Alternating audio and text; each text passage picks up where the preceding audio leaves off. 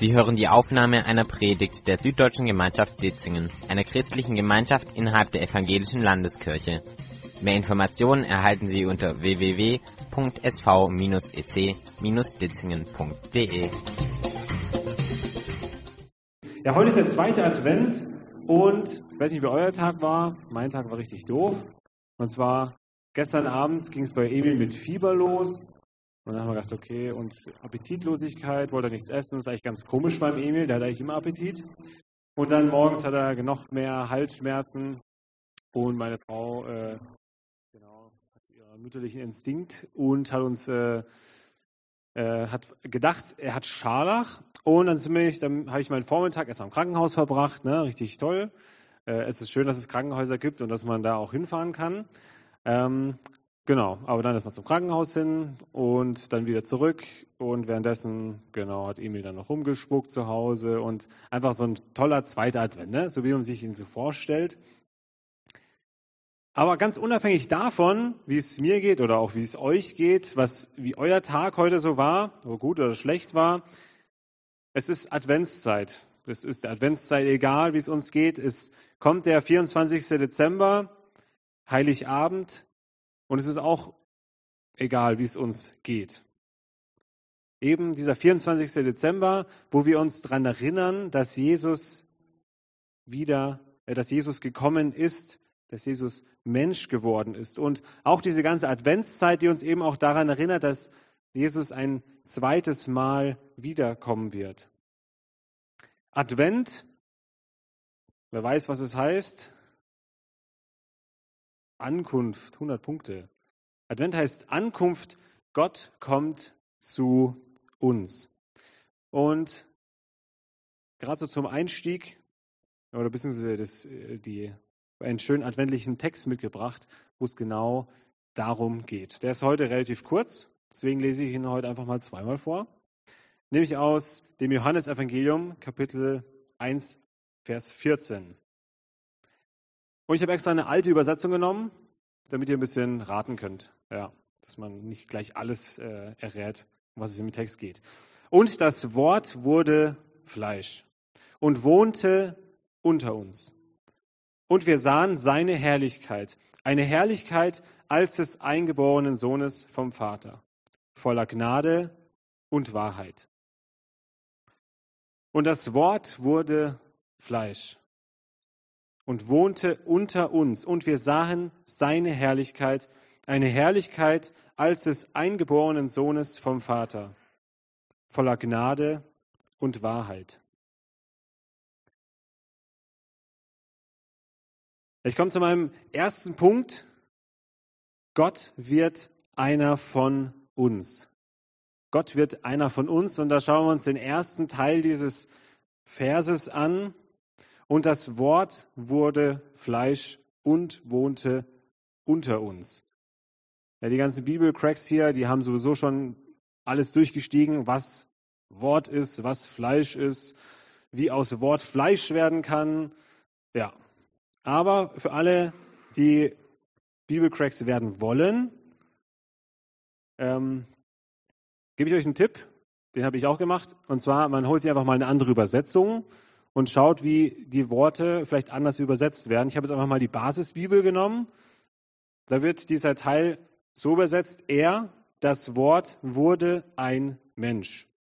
Er lebte bei uns. Also statt Fleisch nehmen sie einfach Mensch. Aber ich finde, dieses Lutherdeutsch ist irgendwie auch nochmal, hat auch was, weil wir sind Menschen aus Fleisch und Blut, wo Luft in unsere äh, Lungen strömt. Das kommt da, finde ich, nochmal gut vor bei dieser genau, Übersetzung von Luther. Also irgendein Wort wird also Mensch, wird Fleisch und Blut.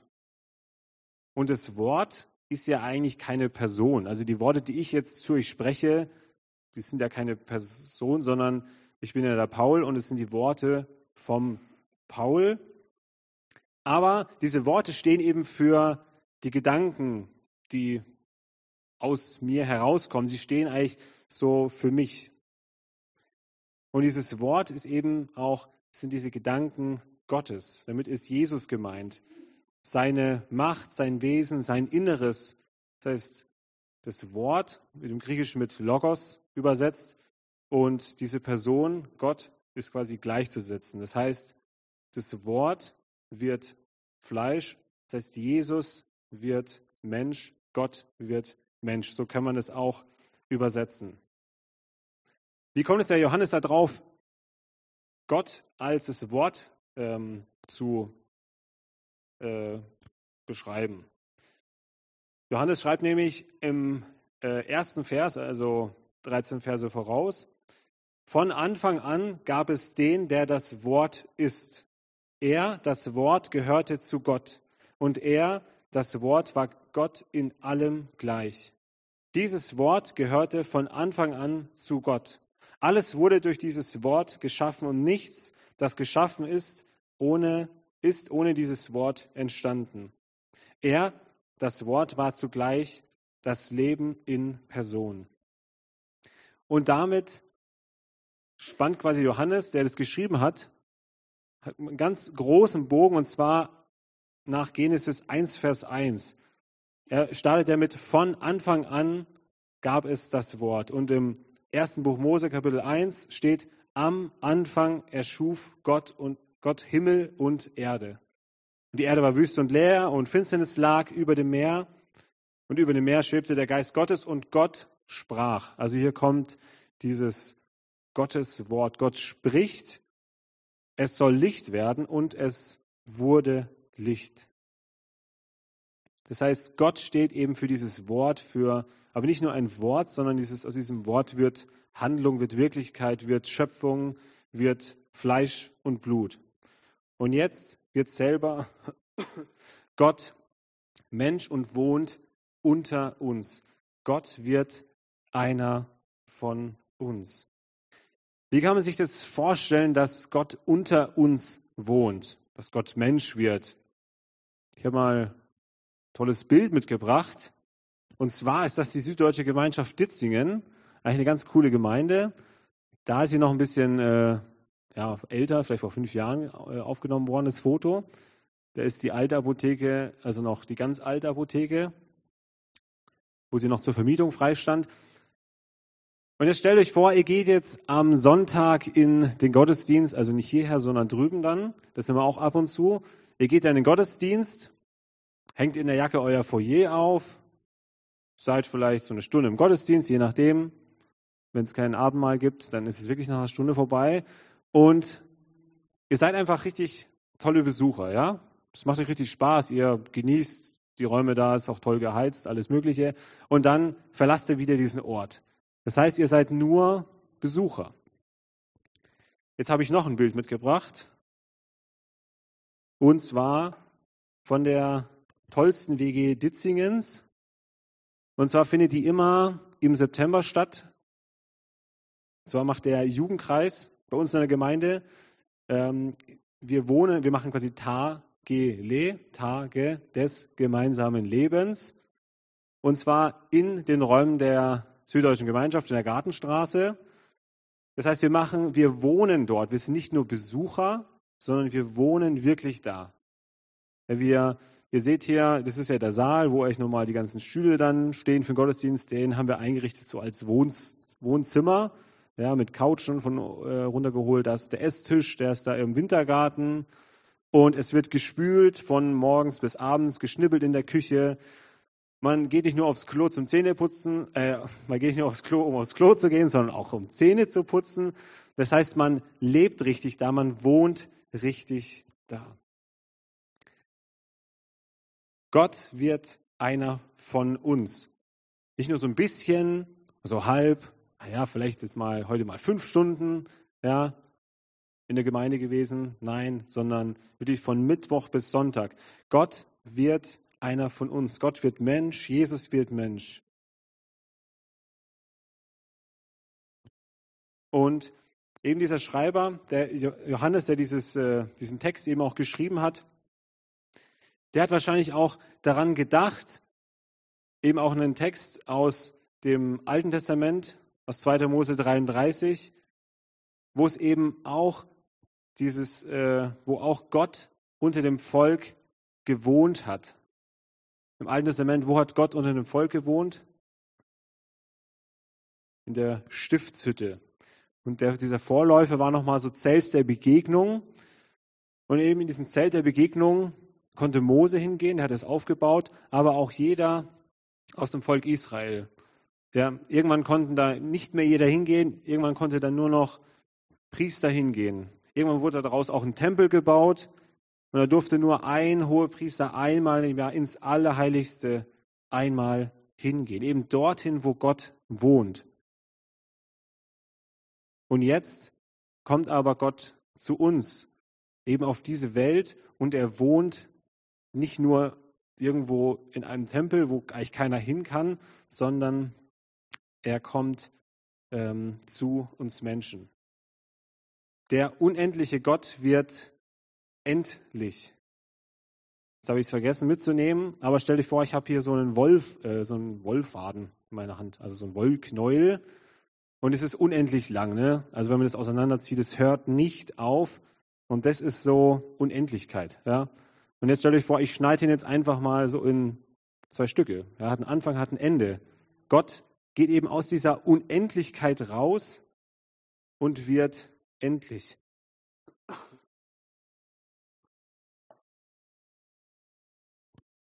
Und Gott verlässt seine Ewigkeit und wird zeitlich unterworfen. Ja, er wird sterblich. Jetzt habe ich mal so ein Bild mitgebracht von so einem Berg um euch so ein bisschen vorzustellen, was eigentlich so Ewigkeit ist. Stellt euch vor, dieser Berg und ihr habt so einen Hammer und so einen Meißel und müsst diesen Berg klein hacken. Das geht eigentlich nicht. Das ist, braucht ewig, das braucht, was ich, wie viel Leben. Das kann man auch mit riesen Maschinen, kriegt man das eigentlich nicht selber erlebt. Und so ist Ewigkeit, dass eben Gott diese Ewigkeit verlässt und Mensch wird.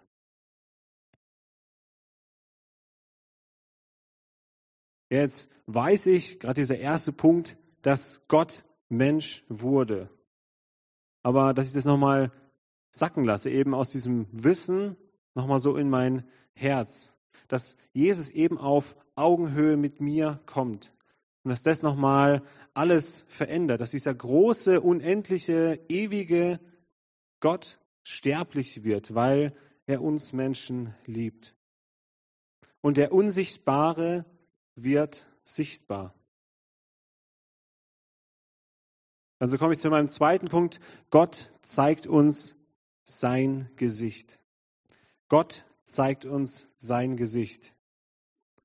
Und das Wort wurde Fleisch und wohnte unter uns. Und jetzt kommt der zweite Punkt. Und wir sahen seine Herrlichkeit.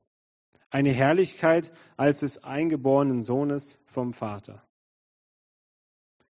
Ja, das Unsichtbare wird sichtbar. Gott ist nicht mehr weit weg, nicht mehr irgendwie so überhaupt gar nicht greifbar. Wie so, ich stelle mir so das Weltall vor, irgendwie die Menschen damals, auch im Alten Testament, war auch, auch ein persönlicher Gott, aber eben nur für ganz wenige. Und Gott hat auch zu Leuten so gesprochen, in Träumen oder sonst irgendwie, aber er war doch irgendwie so weit weg oder nur für ganz wenige Menschen so zugänglich. Irgendwie so ein Bild, irgendwie kam mir von so einem Universum, so gigantisch, riesig, unendlich, unfassbar. Und jetzt wird er sichtbar, wird Fleisch und Blut. Gott zeigt uns sein Gesicht. Er wird anfassbar, verletzlich. Er hat Hunger, Angst, Trauer, Wut, Liebe. Und er verlässt eben auch das Übernatürliche und beschränkt sich auf das Natürliche. Aber er ist immer noch ganz Gott, obwohl er ganz Fleisch wurde, obwohl er ganz Mensch wurde. Ja, und seine Herrlichkeit, er hat auch ein Stück seiner Herrlichkeit zurückgelassen oder seiner, aber er, also er ist immer noch ganz Gott, ganz Mensch, aber trotzdem ist er auf dieser Welt rumgelaufen und nicht jeder hat gecheckt, jeder hat, nicht jeder hat diese Herrlichkeit gesehen, die eben in Jesus war. Und es ist auch damals, denke ich, genauso ein Wunder gewesen, dass die Menschen eben erkennen, dass er Gott ist. So wie zum Beispiel Petrus, der Matthäus 16, Vers 16 sagt, oder da fragt, besser gesagt, Jesus, und ihr, für wen haltet ihr mich? Da sagte Petrus zu ihm, du bist der Christus, der Sohn des lebendigen Gottes. Und es war, kommt ganz, ganz selten vor, eben auch im Neuen Testament und auch in der damaligen Zeit, hat es nicht jeder gerafft, wenn, der, wenn man Jesus gesehen hat. Aber Jesus war Gott, war Gottes Sohn und Petrus hat es erkannt, hat die Herrlichkeit erkannt. Und dann gibt es eben noch so lauter Wundergeschichten, wo sich Gott, wo Gott, wo Jesus eben seine Herrlichkeit zeigt, dass er eben Gott ist, dass er allmächtig ist. Und er zeigt es halt oft in so ganz äußerlichen Dingen. Man merkt so, okay, wir Menschen brauchen das. Wir sind irgendwie äußerlich. Wir brauchen Beweise. Wir brauchen manchmal Wunder. Brauchen jemanden zum Anfassen. Und, ich, und deswegen kommt er auch, Jesus, das, weil wir Menschen das irgendwie so arg brauchen. Und diese Woche war ich im Hauskreis bei uns und da haben wir so einen Text gelesen von so einer Wundergeschichte. Und diese Wundergeschichte, die fand ich irgendwie total interessant, weil das Wunder, was Jesus macht, also das, was er dazu benutzt, um, also da geht es um einen blinden Mann und er heilt den Mann eigentlich mit völlig unlogischen Sachen, die eigentlich gar keinen Sinn machen. Ja, Jesus spuckt auf den Boden, macht daraus einen Brei aus Erde und Speichel, richtig lecker. Ja, Speichel ist ja auch desinfizierend, glaube ich zumindest. Ja, damals. Vielleicht haben sich die Leute gedacht. Naja, auf alle Fälle, es macht nicht so viel Sinn noch mit Erde, ne? Da sind ja lauter Krankheiten drin und Zeug, das weiß ich auch. Und, äh, und trotzdem wird dieser Blinde, wird dann, äh, kann dann sehen. Und ich finde, eine Sache aus diesem Wunder kann man eben lernen, dass Gott eben solche Äußerlichkeiten gebraucht. Ja, er hätte einfach schnipsen können oder sagen können, hey, du bist geheilt oder irgendwas anderes. Nein, Gott gebraucht eben diese Äußerlichkeiten, weil wir Menschen das manchmal einfach brauchen. Und deswegen kommt eben auch Gott als ja, Mensch auf diese Welt, weil wir das eben auch brauchen. Und so zeigt eben Jesus auch in ganz vielen anderen Geschichten eben seine Herrlichkeit. Und nicht nur das, eine Herrlichkeit als des eingeborenen Sohnes vom Vater. Es bedeutet, dass Jesus ganz Gott ist, dass eben auch Jesus nicht nur so ein bisschen Gott ist oder halb Gott ist, sondern er ist ganz Gott. Er ist dem Vater gleichwertig. Er ist ganz Mensch und ganz Gott. Und so zeigt sich, zeigt uns eben Gott sein Gesicht.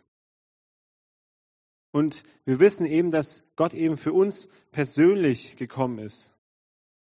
Dass er klein wurde, nicht nur für die Menschheit, sondern eben auch für dich und mich, für uns ganz persönlich, eben in unser Leben auch. Weil er eben viele Dinge eben auch selber erlebt hat als Mensch.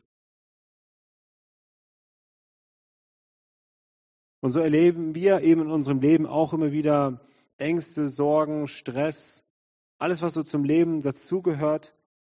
Und wir eben wissen können, dass Jesus auf unsere Augenhöhe kommt und uns eben nicht allein lässt, wenn wir keine Kraft mehr haben. Dass wir ihn darum bitten können, dass er uns Kraft gibt. Oder ich bin auch bei der Freiwilligen Feuerwehr und 99 Prozent der ganzen Einsätze sind ja nichts. Ja. Das sind irgendwelche Fehlalarme. Aber dann gibt es eben diesen einen Prozent, wo man weiß, okay, alle sind total angespannt. Äh, jetzt wissen alle, okay, jetzt muss es richtig schnell gehen. Und wo ich dann eben auch ja, so Stoßgebete bete, sagt jetzt, Gott beschützt doch diese Person, der es gerade vielleicht nicht gut geht, dass wir unseren Job einigermaßen gut machen, dass es schnell geht und so weiter. Und dass wir einfach mit solchen Dingen, dass Gott eben auch ein persönlicher Gott ist, mit dem wir eben unsere Sorgen und Nöte teilen können. Und ich erlebe das auch in meinem Leben, ja, dass diese Begegnung mit Gott verändert, dass er einen Frieden schenkt, eine Kraft, eine Ruhe, vielleicht auch in, ja, in diesem Stress oder was ich, aber so eine Ruhe rausnimmt und ab und zu, wenn wir offene Augen haben, auch Wunder passieren lässt.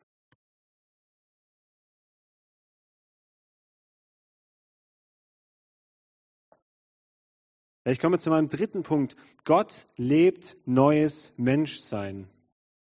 Gott lebt neues Menschsein. Und das Wort wurde Fleisch und wohnte unter uns und wir sahen seine Herrlichkeit, eine Herrlichkeit als des eingeborenen Sohnes vom Vater. Und jetzt kommt dieser dritte Punkt, voller Gnade und Wahrheit. Und hier in diesem letzten Punkt kommt eben nochmal so Gottes Herzschlag, Gottes Wunsch heraus, seine Absicht, sein Traum für uns. Gott ist voller Gnade und voller Wahrheit.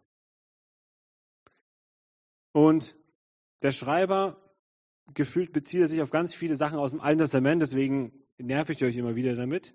Aber ich fand es irgendwie so spannend, weil dieser Gott aus dem Alten Testament genau der gleiche ist wie aus dem Neuen Testament, auch wenn man oft so sagt, hm, das ist irgendwie so ganz anders. Jesus und Jahwe sind so völlig unterschiedliche äh, Personen, aber es ist eben ein und derselbe Gott. Da gibt es auch diese Geschichte von Mose, der eben Gottes Herrlichkeit sehen will. Das ist eben auch der Wunsch des Menschen, Gottes Herrlichkeit zu sehen. Und eben durch Jesus sehen wir jetzt alles schon die Herrlichkeit. Aber Mose wünscht sich das. Mose sagt, lass mich deine Herrlichkeit sehen. Da sagte Gott, ich will all meine Güte an dir vorüberziehen lassen. Ich will all meine Güte an dir vorüberziehen lassen. Und tatsächlich, Gott geht dann auch an ihm vorbei. Mose muss sich dann irgendwie so verdecken, weil die Herrlichkeit viel zu groß ist, dass ein Mensch das fassen kann, ertragen kann. Aber diese Güte und diese Wahrheit, die Gott ist, die kommt eben nochmal so gut dabei heraus. Gott lebt neues Menschsein. Gott lebt neues Menschsein uns vor, eben das Reich Gottes, was so ganz anders ist, wie wir uns das so vorstellen, von richtig und falsch, von Gnade. Und ich finde, eins der besten Beispiele von Jesus selber ist die Geschichte der Ehebrecherin. Von Jesus und der Ehebrecherin, wo nochmal so Gottes Herzschlag rauskommt. Und zwar ist Jesus früh am Morgen am, einem Tempel und die Schriftgelehrten und Pharisäer, sie zerren eine Frau, die beim Ehebruch erwischt wurde. Das natürlich gehören immer zwei dazu, aber der Mann, keine Ahnung, wo der ist, der war schneller oder sonst irgendwie. Oder auf eine Frau kann man besser rumhacken. Auf alle Fälle zerren sie dann zu Jesus und wollen dann dass Jesus endlich jetzt mal einen Richterspruch ja, spricht, weil in der Bibel steht ja im Alten Testament, dass sie nach dem Gesetz sterben muss, nach Ehebruch. Der Mann übrigens auch, aber der ist ja nicht da. Aber auf alle Fälle schreibt dann Jesus irgendwas mit der Hand in den Sand. Das interessiert mich bis heute, was er eigentlich da reingeschrieben hat und warum das nicht aufgeschrieben wurde. Man weiß es nicht. Und dann sagt er was, wer von euch ohne Schuld ist, soll den ersten Stein werfen. Und dann beugt er sich wieder in den Sand und schreibt wieder was rein, was jetzt nicht hier im Text drin steht. Und dann gehen alle weg. Und jetzt ist noch Jesus da und er ist ohne Schuld. Er ist ganz Gott, ganz Mensch, völlig schuldlos, sündlos und er dürfte jetzt einen Stein nehmen und eigentlich werfen. Und jetzt kommt eben Gottes Wesen nochmal so richtig zur Geltung. Und zwar fragt er, Frau, wo sind Sie? Hat dich niemand verurteilt?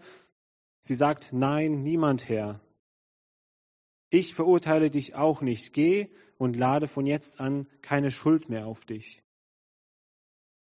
Gottes Güte und Wahrheit. Die Wahrheit sagt nicht, hey, das ist jetzt ist noch halb so schlimm oder sonst irgendwie. Das sagt Jesus nicht. Er sagt, er sagt nicht, dass es irgendwie, es ist völlig egal, was ihr gemacht hat. Aber jetzt lade keine Schuld mehr auf dich. Und eben diese Gnade, die Gottes Wesen widerspiegelt. Eben Gnade und Wahrheit. Gott lebt neues Menschsein vor. Und wir sollen ihm nacheifern oder er beauftragt uns das Gleiche zu machen. Jesus sagte noch einmal, ist an seine Jünger gerichtet, aber auch an uns heute, Friede sei mit euch, wie mich der Vater gesandt hat, eben auf diese Welt, von diesem, von diesem Gottsein in dieses Menschsein, in das Fleisch, so sende ich euch jetzt auch. Es bleibt also nicht nur Theorie. Jesus ist unser Vorbild. Er kommt zu uns, er beschenkt uns, er hilft uns. Und so können wir das eben in unserem Alltag auch erleben, dass Gott Veränderung schenkt, dass er uns segnet, uns hilft, uns den Weg weist und wir eben auch Wegweiser sein dürfen.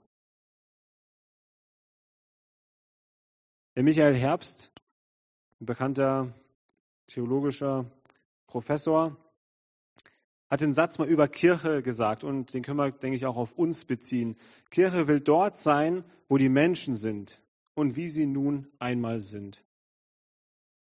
Und wir sollen dort sein, wo die Menschen sind, so wie sie nun einmal sind. So wie Jesus auf diese Welt gekommen ist, zu uns Menschen, wie wir eben einfach so sind mit unseren Stärken und Schwächen, so sollen auch, so sendet eben Jesus uns auch, eben auch an Orte, die sehr ungemütlich für uns sind, die uns vielleicht nicht passen, die wir nicht schön finden, aber dass Gott uns eben das gibt, was wir dafür brauchen.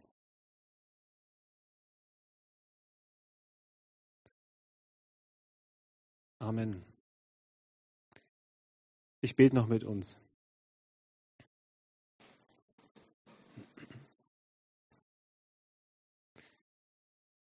Jesus, ich danke dir, dass du Mensch geworden bist, dass du klein geworden bist, schwach geworden bist, weil du uns liebst. Und ich danke dir, dass du so ein großer und mächtiger Gott bist, so ein heiliger und herrlicher Gott, der aber so klein und schwach wird.